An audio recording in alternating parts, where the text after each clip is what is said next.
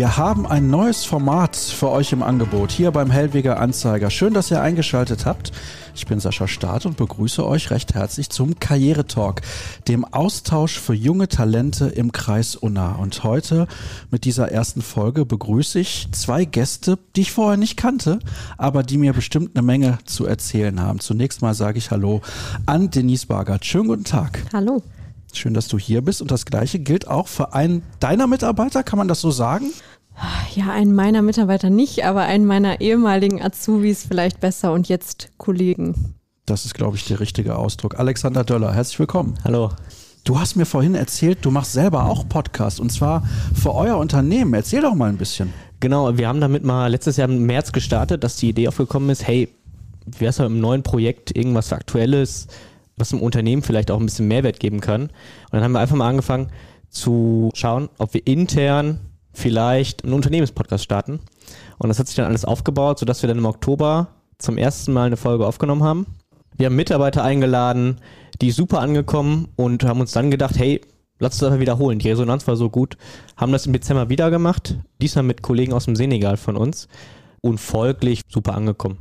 Ja, das ist auch eine tolle Sache. Also wenn man sowas mal präsentieren kann, weil es ja auch nicht alltäglich, dass man Kollegen aus dem Senegal da hat. Aber wir müssen natürlich zunächst Denise mal überhaupt erklären, um welches Unternehmen es sich handelt, dass es einen Unternehmenspodcast geben kann. Was ist das denn für eine Firma, für die ihr arbeitet?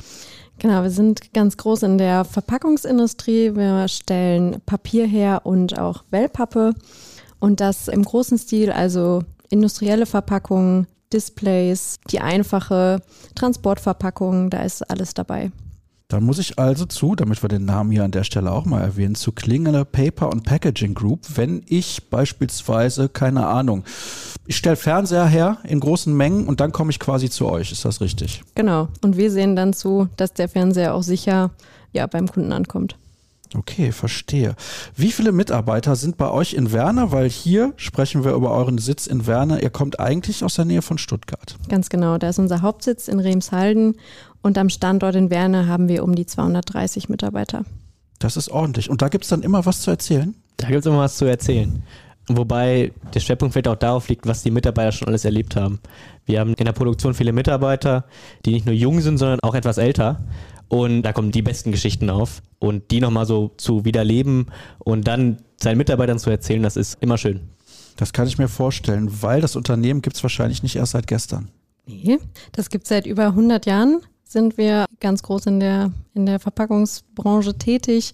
Hatten jetzt auch letztes Jahr unser 100 und, ja, man muss leider sagen, dreijähriges. Aufgrund von Corona ist es kein 100-jähriges geworden, sondern das 103-jährige, genau. Da gab es aber dann schon ein großes Fest. Da gab es auf jeden Fall ein Riesenfest in allen Standorten mit Live-Übertragung. Das wurde ganz groß aufgezogen. Aber kein Live-Podcast. Nee, Live-Podcast noch nicht, nee. Okay, dann muss das vielleicht beim 105. dann nachgeholt werden. Denise, welche Aufgabe hast du in eurem Unternehmen? Ich bin Personalreferentin, also erstmal sowieso mit allen ja, HR-bezogenen Themen betreut und auch speziell für unsere Azubis zuständig. Also alles, was da anfällt, von der Einstellung über die Betreuung, über ja, die Begleitung dann ins Arbeitsleben. Für wie viele unterschiedliche Jobs ungefähr kann man sich bei euch bewerben? Jetzt aktuell für dieses Ausbildungsjahr haben wir drei Ausbildungsberufe, wo wir Azubis suchen. Das ist einmal der Packmitteltechnologe, der dann in der Produktion ist. Dann einmal das duale Studium mit dem Bachelor of Arts und den Industriekaufmann bzw. Frau. Das ist natürlich der ganz klassische. Lass uns aber mal bei den ersten beiden bleiben. Da muss ich nochmal nachfragen. Was bitte genau? ja, Packmitteltechnologe ist jetzt, glaube ich, nicht so der gängige Beruf, den jeder auf der Pfanne hat. Ja, der Packmitteltechnologe kümmert sich darum, dass wir unsere Verpackungen auch von der ganzen Wertschöpfungskette auch dann an den Kunden kriegen. Also die Jungs produzieren das Papier, produzieren am Ende den ja, fertigen Karton, bedrucken diesen, stanzen diesen, also alle Prozesse, die eben dazugehören, machen unsere Packmitteltechnologen. Welche Voraussetzungen muss man da mitbringen, wenn man in diesem Bereich arbeiten möchte? Braucht man da beispielsweise Abitur? Braucht man vielleicht schon eine Vorausbildung? Wie sieht das da aus?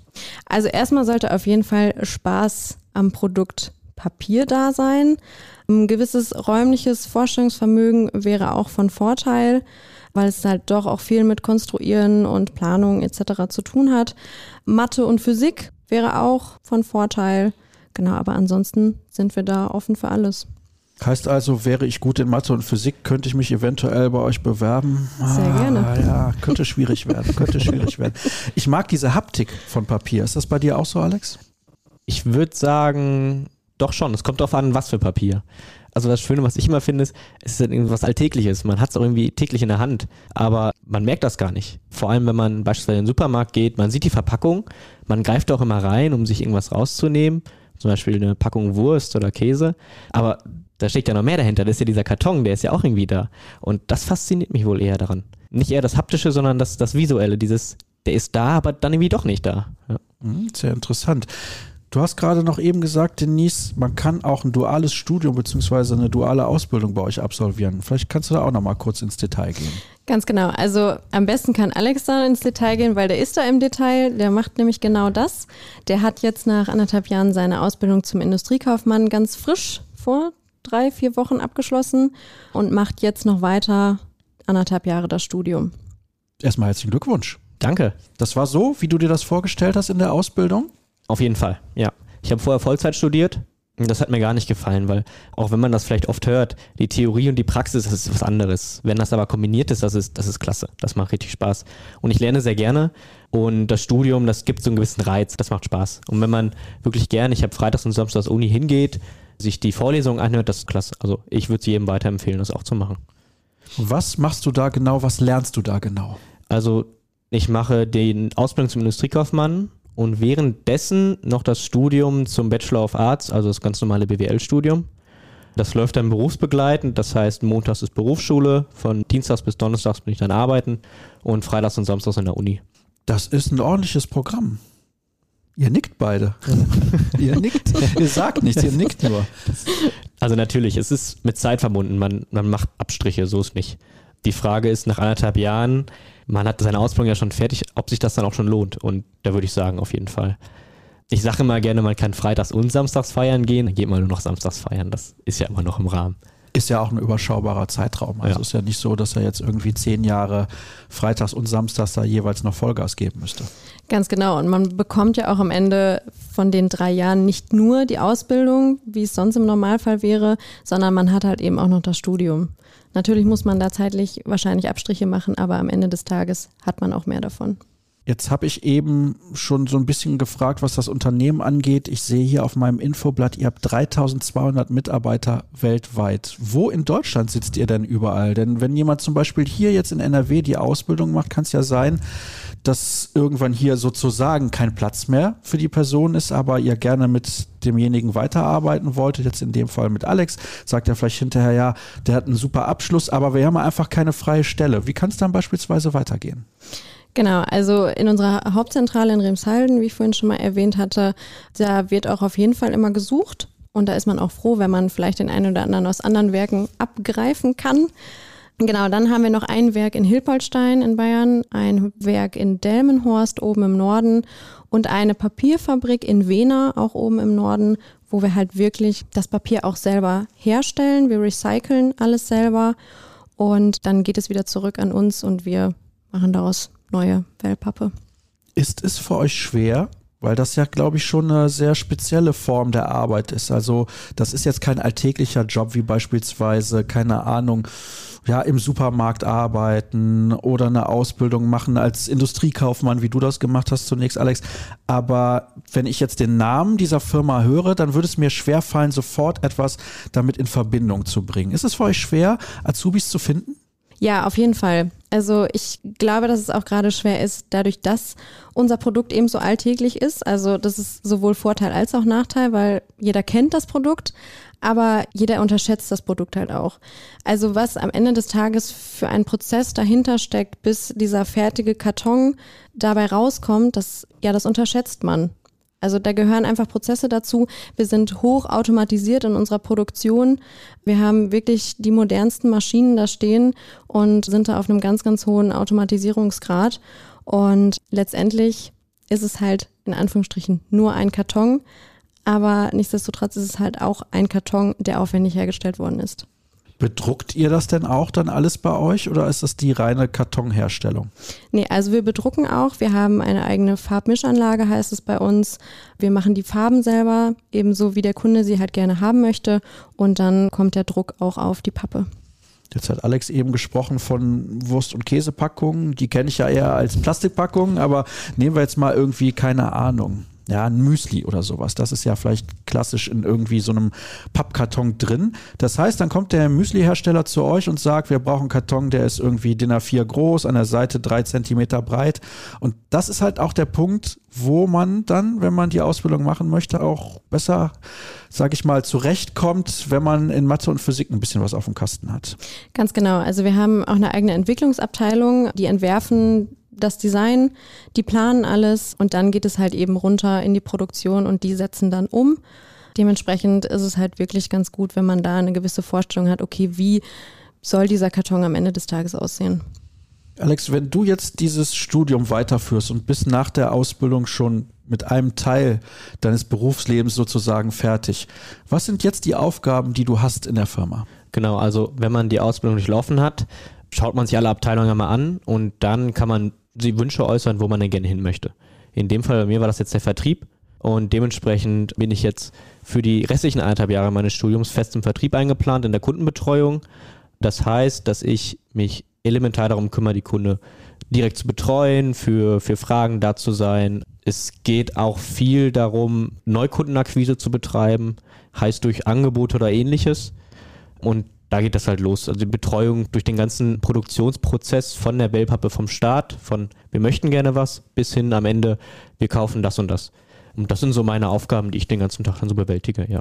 Das heißt, Sascha Staat, Müsli-Hersteller, kommt dann zu dir und du sprichst mit mir, machst mir einen Preisvorschlag, sagst mir, wie schnell das fertig sein kann, solche Dinge. Genau, ja. Mhm. Okay, das klingt ja schon mal sehr, sehr spannend. Warum ist das eigentlich schwierig für euch Azubis zu finden? Da müssen wir nochmal ansetzen. Ich glaube, weil halt eben auch der, der Ausbildungsberuf Packmitteltechnologe jetzt speziell einfach nicht bekannt genug ist, weil das ja Produkt vielleicht nicht bekannt genug ist, weil die Kenntnis nicht dafür da ist, okay, wo kommt eigentlich dieser Karton her und wie kommt dieser Karton zustande?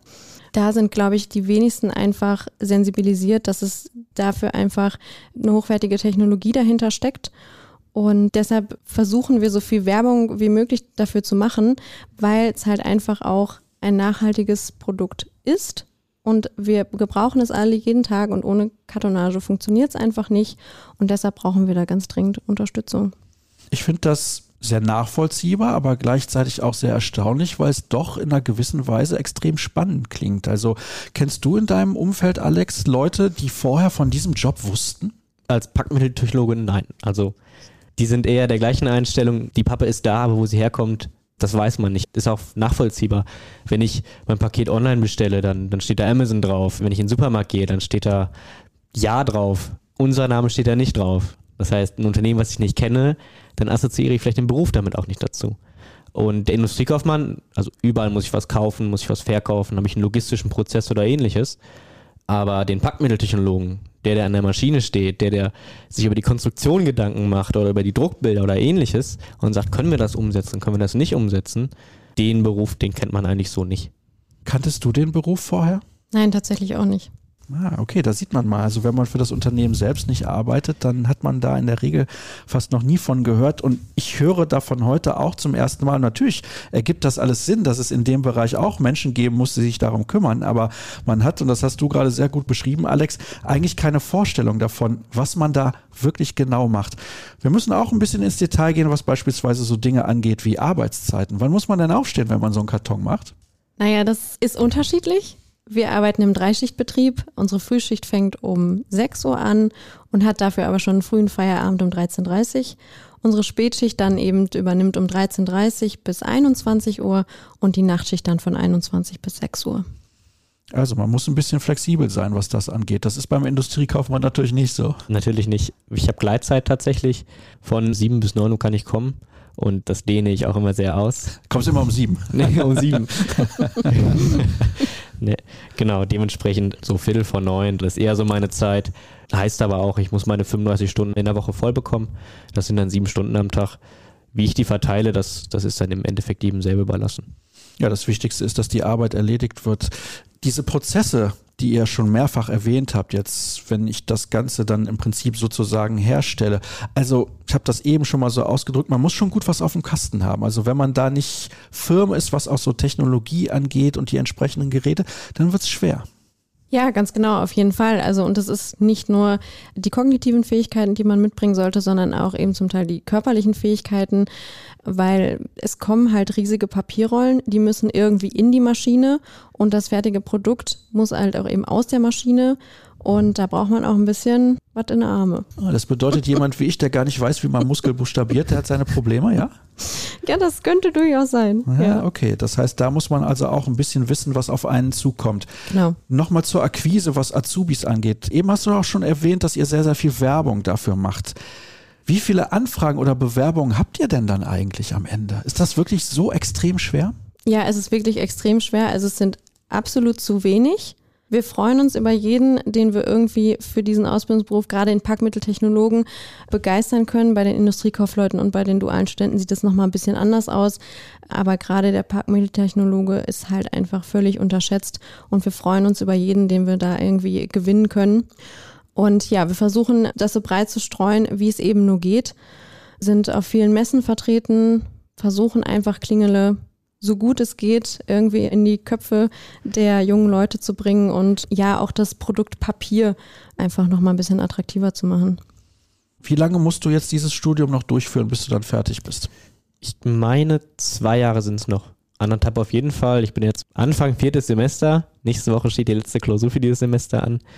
Also drei Semester noch plus eine Bachelorarbeit und sind das so circa zwei Jahre, die ich noch machen muss, ja.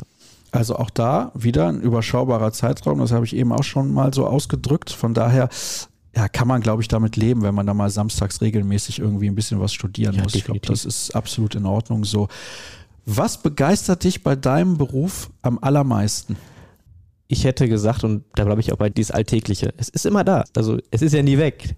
Und, und es wird auch immer da sein. Also es ist jetzt nicht so, dass, dass Amazon denkt, hm, jetzt verschicken wir alles in Plastikboxen, sondern der Pappkarton ist ja immer noch da. Und das begeistert einen, wenn man da erstmal drauf achtet, wie sieht so eine Welle überhaupt aus? Die sind unterschiedlich groß, das Papier ist anders, der Druck ist anders. Und wenn man sich da so ein bisschen reinfuchst, dann entwickelt man so ein bisschen so ein Gefühl dafür, wie dieser Karton aussieht und was der vielleicht aushält. Und das begeistert mich daran, ja. Ärgerst du dich auch immer, wenn man so einen großen Karton bekommt und man benutzt ja alles, was da drin ist, dann weiß man gar nicht, wohin mit dem Karton? Ja, und am Ende des Tages landet er ja dann doch in der Mülltonne, ne? ehrlicherweise mal gesagt. Ja, und wenn man jetzt mittlerweile weiß, vorher hat man sich da nie Gedanken drüber gemacht, aber jetzt mittlerweile hat man einfach eine gewisse Sensibilität dafür entwickelt, wie viel Arbeit eigentlich hinter diesem Produkt steckt, was einfach so, ja, schlecht behandelt wird und in der Mülltonne landet. Was kann man denn, also was könnt ihr als Unternehmen auch tun, um vielleicht die Leute darauf aufmerksam zu machen, dass man erstmal die Sachen recyceln muss? Ich glaube, das ist das Allerwichtigste, dass man die nicht irgendwo, keine Ahnung, draußen wegwirft. Das sollte eigentlich jedem klar sein, aber dass man die auch in die richtige Tonne wirft, das ist etwas, das mir auch persönlich sehr am Herzen liegt. Also ich wohne in einem sehr, sehr großen Gebäude mit sehr vielen Menschen, die dort wohnen und denke mir jedes Mal, Mensch, ihr müsst doch wissen, was eine blaue und eine gelbe Tonne ist. Könnt ihr da irgendwie was tun und wie nachhaltig kann auch eure Arbeit eigentlich sein? Also dadurch, dass wir, also 100 Prozent unserer Wellpappe ist Altpapier, also wir recyceln unser Papier wieder in unseren eigenen Papierwerken und verarbeiten das wieder zu neuer Wellpappe. Also wir sind da in unserem Recyclingprozess sehr, sehr gut aufgestellt. Wir haben eigene Windkraftwerke, die uns einfach nachhaltiger werden lassen. Und um ja auch gerade junge Leute für diese Thematik zu sensibilisieren, ja, versuchen wir einfach schon mit einer gewissen Präsenz und einem gewissen Auftritt. Also unser Logo ist auch grün. Wir wollen die Nachhaltigkeit ausstrahlen. Wir wollen sagen, wir haben ein nachhaltiges Produkt. Wir müssen es nachhaltig behandeln. Wir versuchen es in den Schulen und auf den Messen so weit zu kommunizieren, dass einfach Papier auch spannend ist, dass Papier viel kann, dass Papier vielseitig ist, dass Papier robust ist und versuchen da einfach eine gewisse Sensibilität herzustellen. Ich höre ja bei dir, Alex, diese enorme Begeisterung für das Produkt Pappe oder Papier sehr raus. Wie gehst du mit diesem Thema Nachhaltigkeit um? Also ich versuche mittlerweile, wenn ich Pappkartons sehe, sie wieder zu verwenden. Darüber hinaus auch, wenn ich, oh, da bin ich auch ganz ehrlich, ich fahre ein Auto und es ist ein Diesel. Also ein Elektroauto ist noch nicht geworden, das hat aber finanzielle Gründe. Aber sonst achtet man schon sehr darauf, dass man auch wirklich guckt, muss ich mir heute noch was bestellen? Muss ich nochmal losfahren? Fahre ich zum Training mit dem Auto oder nehme ich vielleicht doch das Fahrrad? Das hat in erster Linie immer dann den Nachhaltigkeitsaspekt, wenn man sich überlegt, ich will ja in 30, 40 Jahren immer noch mit dem Fahrrad zum Sport fahren. In zweiter Hinsicht dann eben aber auch ein finanzieller Aspekt, der dabei ist. Und ich glaube, für Nachhaltigkeit kann man viel machen und da sollte man auch viel machen, aber auch nur, wenn die finanziellen Mittel da sind. Ja, dann muss ja Klingele noch ein bisschen was drauflegen, oder? Für den guten Alex. Dann kann es auch ein E-Auto werden. Ja, definitiv. Ja, Vertragsverhandlungen direkt hier beim Podcast. Ich habe jetzt ganz oft den Ausdruck Wellpappe wahrgenommen. Was ist denn eigentlich genau Wellpappe? Also Wellpappe ist der Karton. Die Wellpappe besteht aus Papier, gewellt, um das vielleicht mal so zu beschreiben. Es gibt Außenpapier und, und Innenpapier von einem Karton und in der Mitte ist eine Welle drin und deswegen heißt es Wellpappe. Und um diese Wellpappe herzustellen, braucht man Kleber und enorm viel Energie. Denn das Papier muss ja irgendwie auch bewegbar gemacht werden, damit das nachher in der Form bleibt, die nicht wieder zurückgeht in ein glattes Papier. Und das ist eben diese Wellpappe. Das ist dieser typische Karton, den man kennt, wenn man eine Pizza bestellt oder ähnliches. Das heißt, dieser Karton entwickelt sozusagen dadurch eine gewisse Stärke, weil er eben nicht ins normale Papier zurückgehen kann. Habe genau, ich das richtig ja, verstanden? Genau, ja. Mhm. Okay, alles klar. Und das bedeutet, ihr stellt eigentlich ja gar kein normales Papier her, sondern es geht bei euch nur um Verpackung. Habe ich das richtig verstanden? Ganz genau, ja. Im Endeffekt für alles, was wir in Kartons bekommen, seid ihr mitverantwortlich. Es ist auch so, dass ihr tatsächlich, weil du jetzt gerade Pizzakartons gesagt hast, dass ihr auch Pizzakartons herstellt? Also es könnte unter Umständen sein, dass wir das machen. Also können, können wir es auf jeden Fall. Und es geht mittlerweile auch jedem von uns so, dass wenn man mal durch die Supermärkte geht, dass man wirklich manchmal die Kartons nimmt und die umdreht, weil man kann nämlich schon erkennen, ob das einer von unseren Kartons ist, anhand der Zertifizierung, die draufsteht. Und ich glaube, mittlerweile sind wir da alle so, so ein bisschen, ja, sensibel geworden und gucken dann doch mal, hm, kommt der von uns oder woher kommt er überhaupt? Ich möchte noch auf ein paar Dinge eingehen, die hier auf diesem Zettel stehen. Und zwar, also hier steht, ihr habt ein autonomes Wellpappenwerk. Was bedeutet das? Genau, also von den Standorten, die ich gerade erzählt habe, sind wir eben eines und wir sind halt komplett autonom. Das heißt, wir haben die komplette Wertschöpfungskette bei uns am Standort, angefangen eben vom Vertrieb über den Einkauf, über die Qualitätssicherung, über die Produktion sowieso, Personalmanagement und eben auch nachher dann die Logistik. Bedeutet im Endeffekt, man kann alles, was man lernt, bei euch in Werne auch hinterher anwenden. Doch, eigentlich schon, ja. Das Einzige, was wirklich nicht da ist, ist die Finanzbuchhaltung. Aber mittlerweile ist die, also die ist zentral bei uns in Grunbach in Stuttgart. Und die lernt man dann im Rahmen der Ausbildung aber dennoch kennen, wenn man dann FIBO-Seminar heißt das, das geht dann immer drei Tage, dann fährt man runter und beschäftigt sich den ganzen Tag mit nachher essen gehen, dann mit dem Thema Finanzen und ähnliches. Aber da fährst du dann mit dem E-Auto hin? Da fahre ich dann mit der Bahn hin tatsächlich. Ah genau. ja, sehr, sehr nachhaltig. Okay. Wir müssen natürlich auch über ein Thema sprechen, das haben wir heute noch gar nicht erwähnt. Und wenn du in dieser Abteilung arbeitest und Azubis einstellst, dann fragen die natürlich immer, was verdiene ich denn eigentlich bei euch? Weil das ganz, ganz wichtig ist. Und Alex hat ja eben auch gesagt, natürlich hat das finanzielle Gründe, dass man sich mit Anfang 20 nicht unbedingt das tollste, modernste und beste Auto auch für die Umwelt leisten kann und dass man bei den ein oder anderen Themen Abstriche machen muss. Das ist ja ganz normal. Wie sieht das denn in der Ausbildung aus? Seid ihr da an Tarife gekoppelt oder werdet ihr da auch von Jahr zu Jahr ein bisschen generöser den Azubis gegenüber? Wie ist da die Planung bzw. die Struktur bei euch? Genau, wir sind ein tarifgebundenes Unternehmen. Das heißt, es gibt festgesetzte Gehälter für unsere Azubis. Das startet im ersten Ausbildungsjahr bei 1080 Euro. Also man fängt schon jetzt nicht so schlecht an. Und im dritten Ausbildungsjahr ist man dann tatsächlich auch bei 1300 Euro. Natürlich muss man auch oder darf man nicht vergessen, dass es auch immer wieder tarifliche Anpassungen gibt. Nach oben natürlich und 30 Tage Urlaub. Für unsere Industriekaufleute beziehungsweise unsere Angestellten gibt es eben die Gleitzeitregelung zwischen 7 und 9 Uhr.